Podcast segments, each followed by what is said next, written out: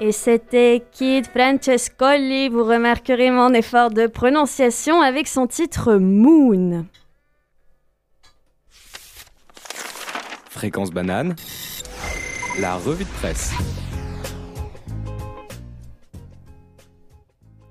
Place à présent à la revue de presse qui aborde aujourd'hui notamment la question de la vaccination. Le canton de Vaud fait sensation et obtient les honneurs du Blic, qui titre ce matin en très gros Vaccination pour tous les plus de 18 ans, au-dessus duquel on peut lire, même si en tout petit, Vaud le fait mieux que les autres cantons. Le journal qualifie les Vaudois de sprinters et se demande justement ce qui fait que l'on est aujourd'hui en mesure d'ouvrir la vaccination à tous les adultes, mais très vite, ces réjouissances se montrent un autre visage et une escalade de désenchantement se fait sentir dans les lignes qui suivent. Le Blick annonce que cette vaccination n'est que le deuxième bisou de la fameuse bise suisse qui en compte, qui en compte trois, pardon, car si l'on vaccine tout le monde ici, dans le canton de Vaud, c'est parce que l'on ne prévoit qu'une seule des deux doses de vaccin par personne pour l'instant. Un, deux, trois bisous. En temps de pandémie, l'on peut aisément se contenter de cela, et une accolade en vaut bien mieux qu'aucune. Interviewé par le Blick, Gundebar Giebel n'est pas de cet avis-là. Le responsable de la communication de la santé, des affaires sociales et de l'intégration bernoise pense que Vaud fait un pari trop risqué car il compte sur le fait que Moderna livrera les doses promises à temps. Selon lui, les gens ont appris des expériences passées et savent qu'il vaut mieux attendre que le matériel vaccinal soit dans les pays avant de donner des rendez-vous, faisant certainement référence aux 350 000 doses de vaccins que Moderna avait promis il y a une dizaine de jours et dont des problèmes d'étiquetage avaient mis en retard la distribution. L'on peut s'étonner de la part du public euh, réticent ou jaloux de la rapidité vaudoise de ne pas avoir mentionné la salle d'attente dans laquelle bon nombre de jeunes vaudois sont restés coincés hier en attendant de pouvoir prendre rendez-vous pour se faire vacciner sur le site Coronavax. Le matin, lui, titre la ruée des 40 000 Vaudois qui ont fréquenté le site hier et mentionne cette, surcharge accompagnée d'une photo de cette salle d'attente du site d'inscription à la vaccination. De quoi rappeler des souvenirs à ceux qui ont eu la patience de suivre cette jauge qu'il fallait recommencer si vous n'étiez pas actif sur la page 5 minutes après la fin du chargement. Rapidité et, patience pardon, étaient de mise. En quittant la salle d'attente, euh, les utilisateurs étaient si nombreux pour trouver une plage horaire.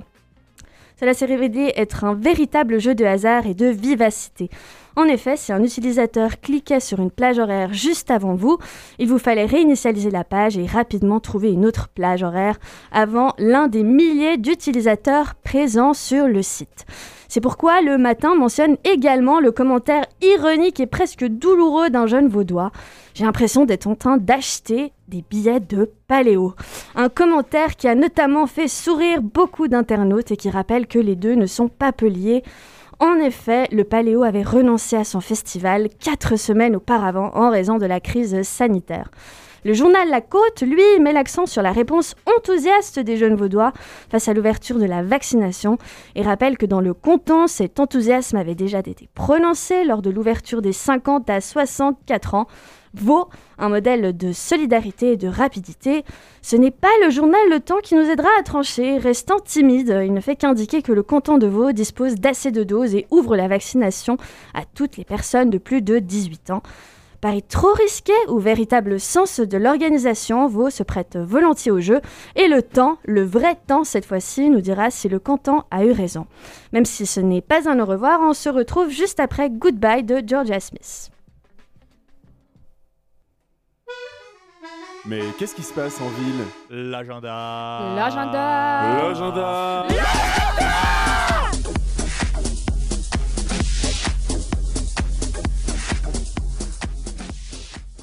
Alors, quoi de beau au programme en ce moment? Alors, j'avoue, en ce moment, la météo n'est pas la plus radieuse, mais les beaux jours sont encore là, rassurez-vous. L'amorce de la première phase de déconfinement a suscité beaucoup d'engouement, surtout le week-end dernier. Alors, je sais pas si je peux vous oser vous demander, par exemple à toi, Sarah, Qu'as-tu fait ce week-end dernier? Ouh là là, je sais pas si j'ose le dire, j'ai bu mon premier verre en terrasse et c'était trop trop bien. Et je m'en doutais. Et alors, outre les binges en terrasse, d'autres lieux publics sont également ouverts. Et oui, et oui, ça existe. Tenez, par exemple, en ce moment, aujourd'hui même, l'orchestre de chambre de Genève retrouve ce soir son public. Bon, alors certes, dans la limite de 50 personnes, Et, mais après des mois de concerts en streaming, l'orchestre donne son premier concert en public au bâtiment des forces motrices, avec un programme porté par l'ouverture sur le monde. Réunis sous le thème du grand voyage, les œuvres de ce concert nous emmènent de la, Russie aux États-Unis. Pardon. C'est une pièce à part de l'œuvre de Dimitri, Dimitri Shostakovich. Pardon. La symphonie numéro 14 est un long train formé de 11 poèmes de 4 auteurs. Garcia Lorca, Apollinaire, Kuchelbecker et Rilke, avisant la mort. Ce spectacle est ce soir à Genève à 20h au bâtiment des forces motrices au prix de 50 francs plein tarif et jusqu'à 15 en réduit. Vous pourrez assister à ce fabuleux spectacle. Et plus près de chez nous et de notre campus, l'édition 2021 de Polysport a été annulée, laissant place à une édition exceptionnelle, celle de Paul e-sport, faisant, faisant référence pardon, aux jeux en ligne. Normalement, chaque année, tout au long du semestre de printemps, les étudiants de l'EPFL et étudiantes aussi de l'UNIL se regroupent par section, faculté, pour s'affronter dans une vingtaine de sports différents. Sur le principe des Jeux Olympiques, chaque médaille gagnée rapporte des points à sa section. Et à la fin du tournoi, la section avec le plus de points remporte la Coupe des Polysports. Cette année, au programme, des jeux comme FIFA 21, Overwatch, Mario Kart 8, Rocket League et même des échecs. Venez regarder ces matchs estudiantins sur Twitch. Une partie de l'équipe de Fréquence Banane commentera ces défis avec parmi eux, par exemple, notre fabuleux tech, Simon. Ouais Et c'était The Less I Know The Better de Tam Impala. Tout de suite, place au petit-déj, une nouvelle chronique des Sublime Yellows qui vous sera présentée par Simon aujourd'hui. À toi Simon Bonjour, bonjour. Alors déjà, je vais commencer par remercier JP qui nous a écrit et qui nous a euh, informé du coup qu'il prenait une orange au petit-déj plus un thé. Et euh, il nous a souhaité une bonne émission. Merci à lui et dédicace à lui. Alors aujourd'hui, je vais vous parler du coup du petit déjeuner ou du déjeuner. C'est une nouvelle chronique pour la team Sublime Yellows et, du coup c'est parti. Le petit déjeuner, ce petit repas qui nous permet de bien débuter notre journée et selon certains le plus important. Alors, êtes-vous un ou une habituée du déjeuner qui se lève et prend le temps de faire les choses bien? Êtes-vous le ou la retardataire qui n'a pas le temps de prendre son déjeuner ou qui prend en vitesse un bout de pain qui paraîtra tout sec lors de la pause de 10 heures? Comment sont vos petits déjeuners et celui des autres Nous allons dans cette chronique essayer de vous faire connaître différentes façons dont certaines régions consomment leur petit déjeuner en voyageant un peu dans les matins gustatifs de notre monde. Le petit déjeuner est diversifié selon les régions, les personnes et et les envies de chacun. Il est aussi gras, léger, conséquent et de toute forme. Nous allons donc parler des différentes régions et de leur façon de faire. Mais tout d'abord, parlons de nous autour de cette table. Alors, certes, je vous vois venir, depuis une année, nous étudiants, vous télétravailleurs, il est peut-être plus facile de prendre son déjeuner, car le seul obstacle qui se dresse devant nous est de se lever de son lit pour suivre son cours ou commencer sa journée. Alors, je vais parler de moi tout d'abord. Pour ma part, en temps normal, je fais partie de cette tranche de personnes qui esquivent souvent les déjeuners. Peut-être par flemme, aussi parce que je n'ai pas spécialement faim. Je mange pas souvent le matin, mais il m'arrive de manger parfois un fruit, un petit bout de pain avec de la confiture, euh, même un yogourt, parfois un peu ce que j'ai sous la main. Mais je- quand je mange, j'ai plutôt tendance à beaucoup manger le matin, du coup ensuite je, je cul- culpabilise un petit peu. Mais voilà. Alors du coup, je vais commencer par toi, Sarah. Mais avec plaisir. Est-ce que tu manges le matin? Qu'est-ce que tu manges? On veut tout savoir. Ben, heure En fait, tu, tu disais avant que, que c'était varié, euh, en- enfin, en fonction des, des régions. Et ben moi, c'est varié en fonction des jours. Euh, si, si je déjeune dans la compagnie de quelqu'un, je déjeune assez facilement. Donc, je dirais que déjeuner pour moi, c'est assez euh, social. Par contre, si je suis seule, eh ben, c'est pas par chagrin, hein, mais je j'ai pas vraiment. J'oublie même que j'ai faim ou j'ai pas faim. Je, en, en gros, je mange vraiment pour partager un moment avec, euh, avec quelqu'un, mais, mais je déjeune rarement. Je ne bois que du café. Le Beaucoup fameux. Donc pour toi, c'est euh, vraiment quelque chose un peu plus, euh, quelque chose de social. Ouais, absolument. Bah, typiquement, ce matin, je me suis levée hyper tôt. J'aimerais, j'aimerais profiter et me la péter et dire que je me suis levée à 4h moins 20, euh, chers auditeurs. Premier, WhatsApp coup- reçu à, à- à- Ouais, hyper tôt. Exact, exact. Et du coup, bah, bah, ça donne pas très faim de se lever à 4h moins 20, par exemple. Ok, ok, merci. Euh, Simon, est-ce que tu pourrais nous dire euh, que- comment se passent ta- tes belles matinées? Alors moi, bien sûr, je prends un petit déjeuner parce que je considère le petit déjeuner comme un repas et je ne saute jamais de repas. Alors pour mon petit déjeuner, normalement, quand j'ai du temps, par exemple pas ce matin parce que je me suis réveillé aussi comme ça, bon pas aussitôt bien sûr, mais assez tôt, je n'ai pas eu le temps de cuisiner. D'habitude, moi, c'est des œufs brouillés sur un crisp roll avec un jus de fruits. Bah, dis donc. Et oui, Incroyable. Fancy, fancy. Et, mais quand on a la chance de déjeuner, je pense qu'on peut le partager. C'est vraiment un repas, un moment du matin qui est important à prendre. Et je pense qu'on devrait tous le faire et prendre ce moment. Imposer les petits déjeuners. Le programme politique de Simon. Non, mais c'est un, vrai débat parce que du coup, euh, est-ce qu'il est vraiment autant important? Je pense qu'il y a quand même plein de gens qui l'esquivent, hein, euh, par Mais- souvent manque de temps, à mon avis. Mais j'ai fait moins de recherches sur vous sur- que vous sur le sujet, mais je pense enfin la moitié des gens que je connais, ils prennent pas de petit déjeuner le matin et ils ont l'air de, de survivre très très bien quoi. Après, il y a une autre moitié de personnes qui sont plus comme moi où bah, si j'ai pas mangé, je suis comme un enfant et je me réveille pas et je fais la gueule. Le Non, mais voilà, c'est mais du coup, je pense que c'est très euh, psychologique et aussi ce qu'on nous a mis dans la tête. hein. Après, ouais, c'est c'est à vérifier, mais il me semble que, que le magazine dans lequel on a publié que c'était le repas le plus, le plus important en 1917, eh ben, il était entre autres euh, financé par le docteur Kellogg. Je sais pas si Oui, ça vous dit quelque chose, Inconnu. mais ça semble un peu suspect quand même. C'est quelqu'un qui a fait un peu d'argent. hein.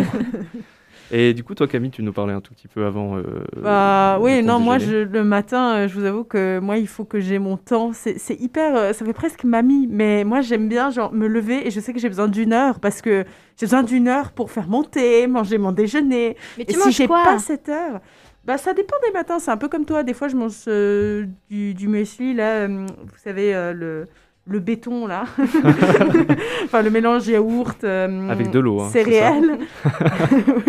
Exactement. Yaourt Avec son céréales petit thé aux épices. c'est ça Ah oui, elle nous l'a dit Ah ce oui. matin. un thé aux épices incroyable. non, et je bois du thé le matin aussi. Mais ouais, c'est. Enfin, moi, si je l'ai pas, ce- cet instant pour moi le matin, c'est assez.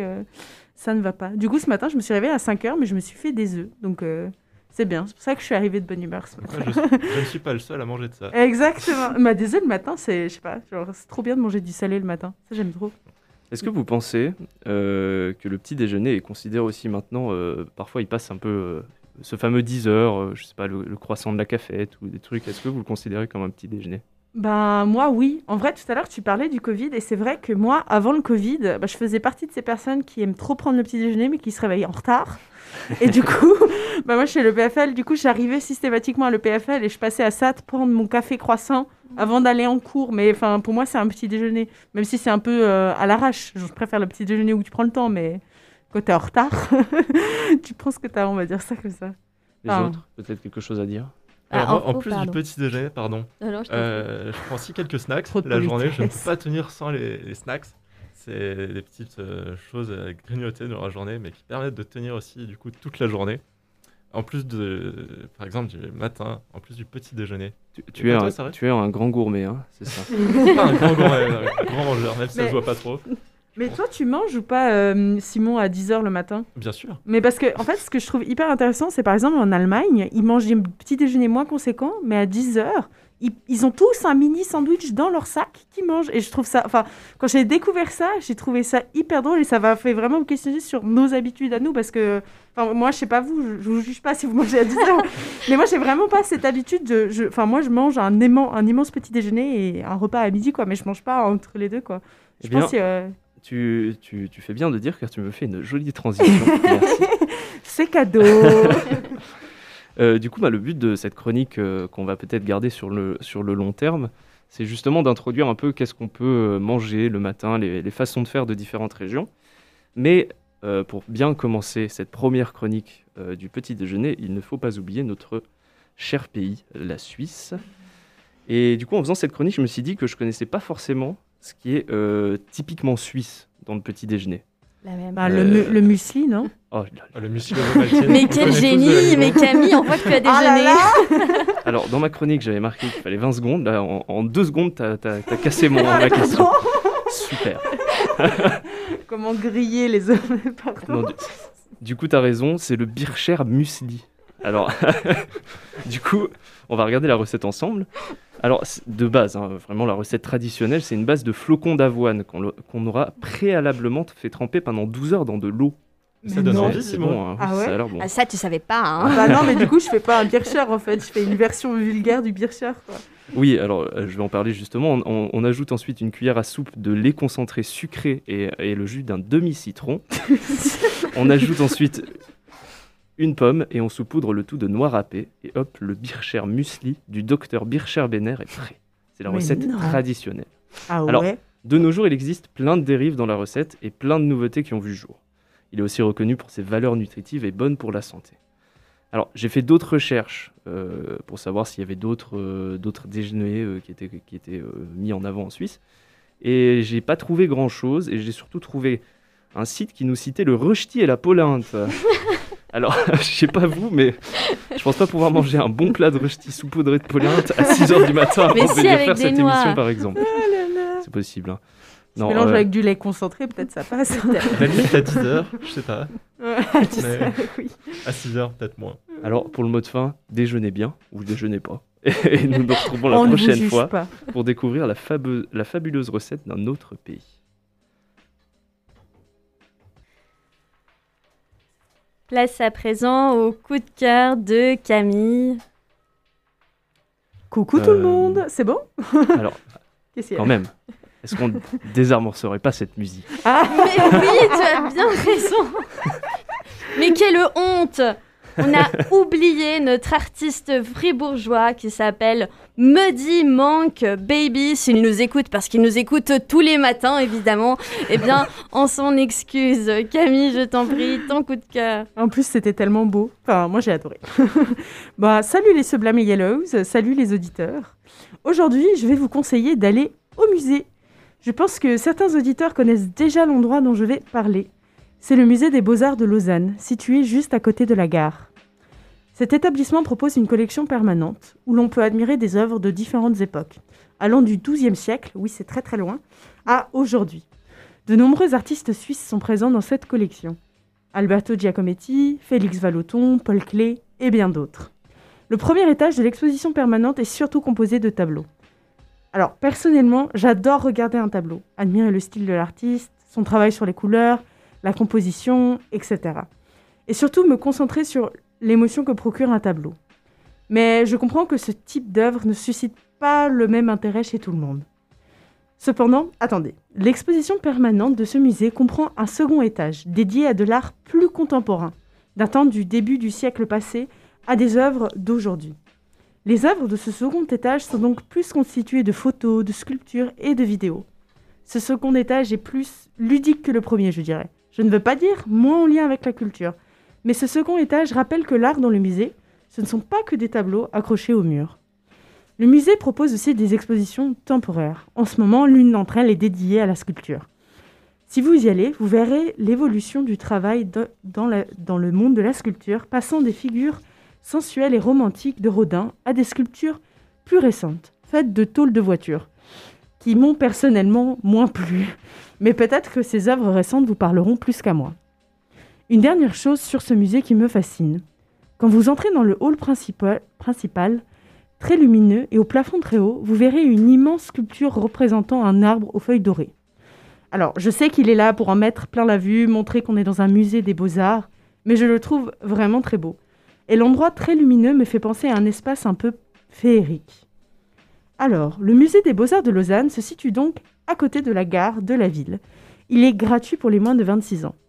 Je répète, il est gratuit pour les moins de 26 ans. Donc pas d'excuses.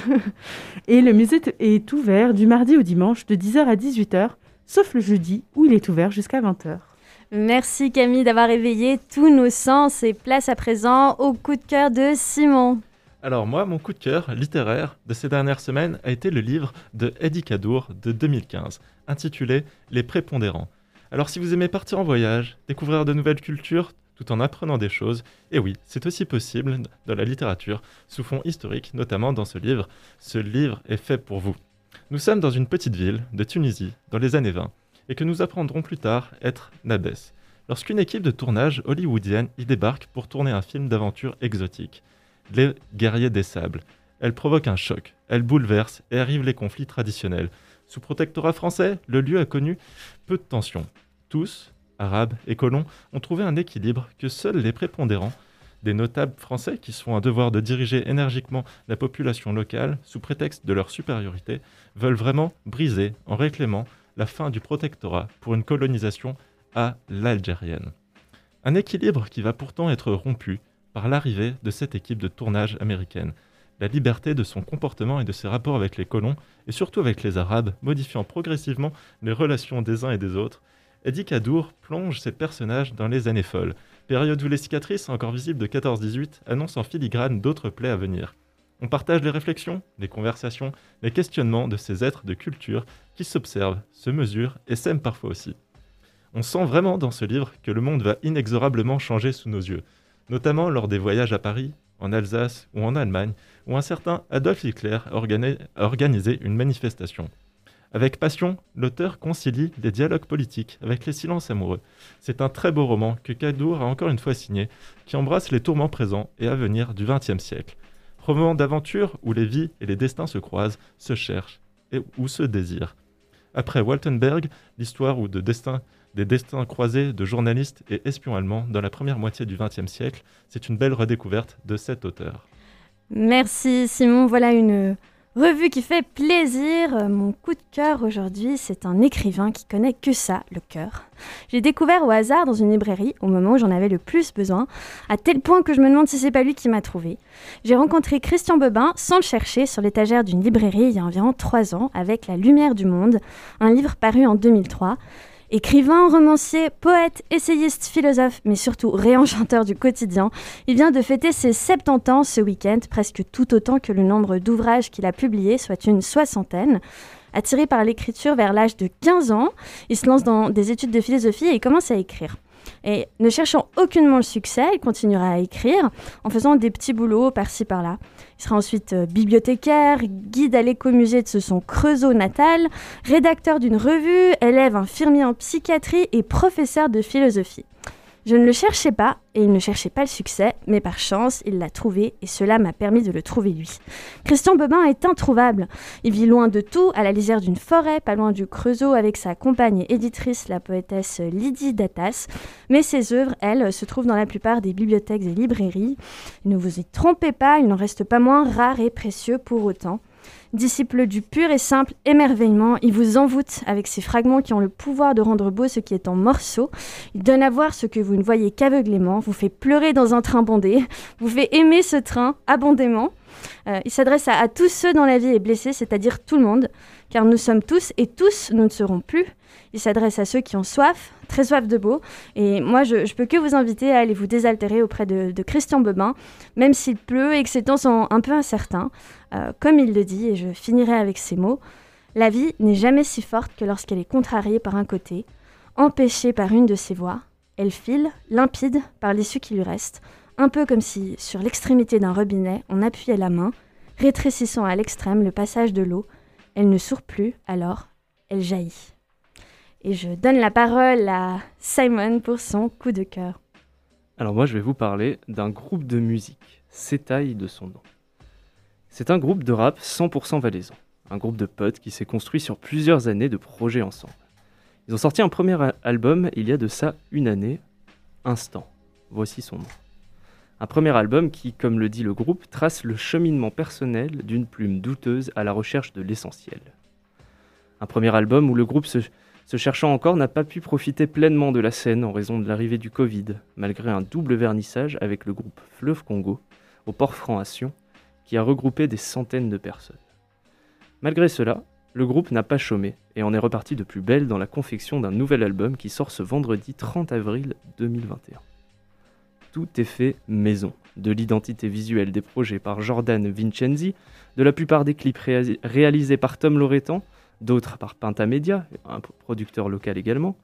Tout est très familial et les heures de travail ne se comptent pas. Le groupe est aidé par Escudero Records pour la promotion et le booking, et il ne faut pas oublier toutes les autres personnes qui travaillent dans l'ombre. Tout est passion et travail pour nous faire kiffer, nous, auditeurs musicaux. Dans ce deuxième album, on retrouve quelques morceaux introspectifs, dans lesquels il se recherche ou parle de l'importance du poids du regard de l'autre, d'autres thématiques plus générales où il traite de sujets comme la migration ou la violence engendrée par les simples différences de l'autre. Tout ça sur des, instrumentales qui s'inspirent de trap, de boom bap, ou de sonorités plus électroniques. Voici la recette de Petit Rêveur. Alors certes, la situation ne permet pas de concert dans de bonnes conditions. Et cela attendra, en- attendra encore un peu, mais en ce début de journée, je vous demande d'ouvrir votre agenda et de, retrouver, ce merveilleux groupe le vendredi 30 avril pour 11 titres. Et de les suivre sur tous les réseaux sociaux sous le nom de Setail, S-E accent aigu T-A-Y. Je répète, S-E accent aigu T-A-Y. Et Sarah, je te laisse euh, la parole. Merci beaucoup Simon. Au nom de toute l'équipe, merci d'avoir passé cette heure avec nous. Si vous le souhaitez, vous pouvez nous réécouter sur Fréquence Banane sous l'onglet émission. Vous retrouverez notre Café Kawa en cherchant les Sublime Yellows. Si le programme et l'actu de Fréquence Banane vous intéressent, n'hésitez pas à nous suivre sur Instagram et Facebook en tapant tout simplement Fréquence Banane. Ne passez pas à côté du Micropolis des Mosquito Vibes qui débutera ce soir à 18h, ici même, qui aura des allures de vacances et qui abordera entre autres la, thématique pardon, très précise de la mer et des crabes. Enfin, à 19h30, place à l'heure du LOL pour une émission sur les grands moments de honte de nos vies. Une invitation à rigoler, à jouer à passer de bons moments. Une très belle journée à vous, chers auditeurs. Rendez-vous la semaine prochaine, mardi, ici même à 18h. Nous nous quittons avec le coup de cœur de Simon, avec le titre Petit rêveur de Setaï. Et si on a encore le temps, c'est pour moi. On écoutera en tout cas la moitié d'un morceau du premier album aussi. Merveilleux. C'était euh, Petit Rêveur. Est-ce que ça vous a plu? C'était trop bien. C'était magnifique. hein Ouais, c'était vraiment euh, très sympa. T'as dit que tu les connaissais, non? Oui. Eh ben, tu les amis. féliciteras bien de notre part. Et ben peut-être et ils, ils vont sûrement nous écouter parce qu'ils m'ont demandé un extrait de, de, ce, de ce petit morceau euh, de coup de Coucou. cœur. Coucou, on est Très là. beau taf, les gars, franchement. Bien joué. Allez, on va vous laisser. C'est 8 heures.